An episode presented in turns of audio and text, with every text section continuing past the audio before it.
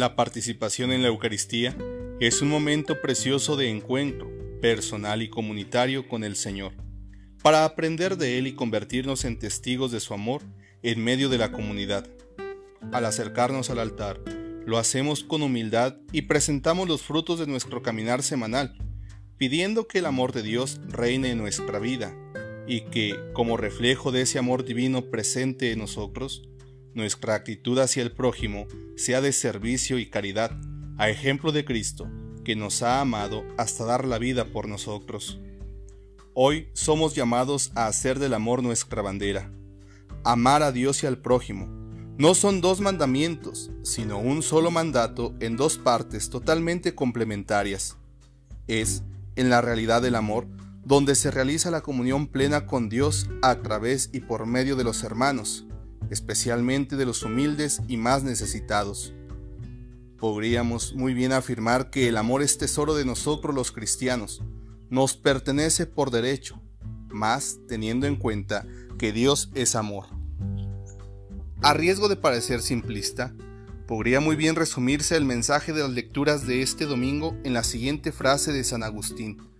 Ama y haz lo que quieras. Ojo, no se trata de seguir los dictados del corazón humano, porque en él habita una enfermedad llamada pecado que infecta todo lo que toca. Más bien, la invitación, tanto de las lecturas de este día como de San Agustín, es a abrazarnos, a unirnos a un amor más grande, un amor siempre mayor, para que ese amor nos incendie. Así, siguiendo a ese amor, uniéndonos plenamente a él, podremos seguir siempre y en todo los dictados del corazón de Cristo que nos llama a amar en exceso, tal como Él lo hace.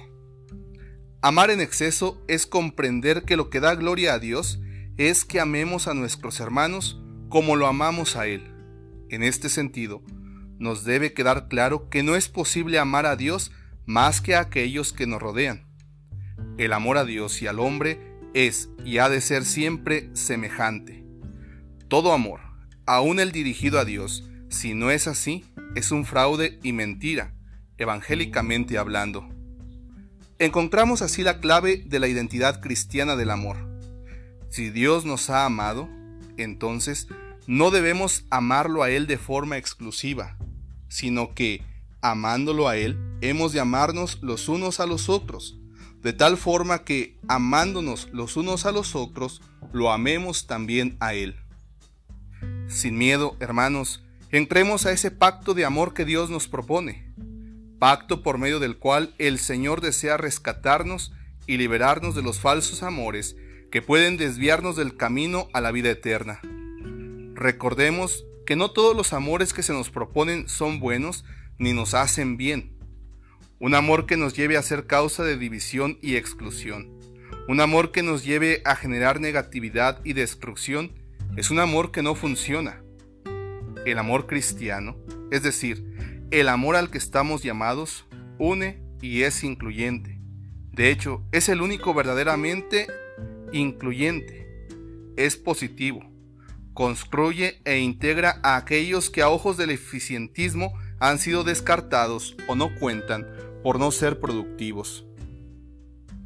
Por encima de todo, los bautizados y miembros de la iglesia estamos llamados a amar, porque el amor es puente de encuentro y unión entre Dios y el ser humano. Es el amor el principio y fundamento de nuestra fe y de nuestra religión.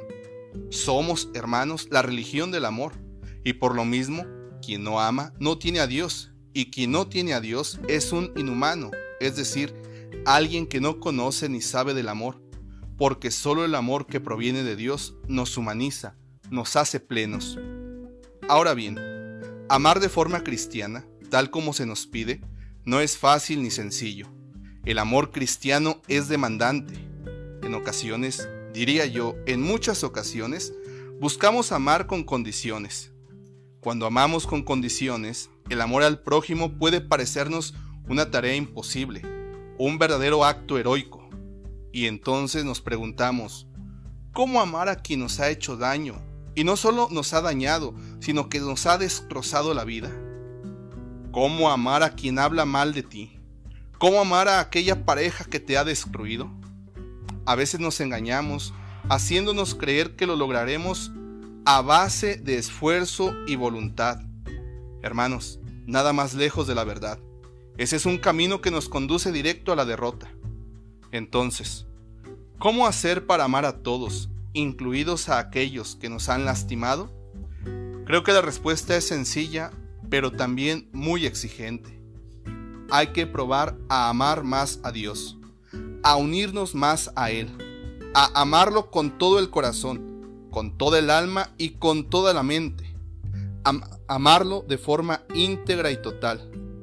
Amar más a Dios, es decir, orar y rezar más, prestar más atención en misa, comulgar más, confesarse frecuentemente. Así es como se enciende uno en el amor. Y una vez que somos encendidos en ese amor, aprendemos a ver al prójimo y en especial a ese prójimo que nos ha hecho daño con un amor y un cariño que no son nuestros, sino que provienen de Dios. Entonces, viviremos aquello de ama y haz lo que quieras.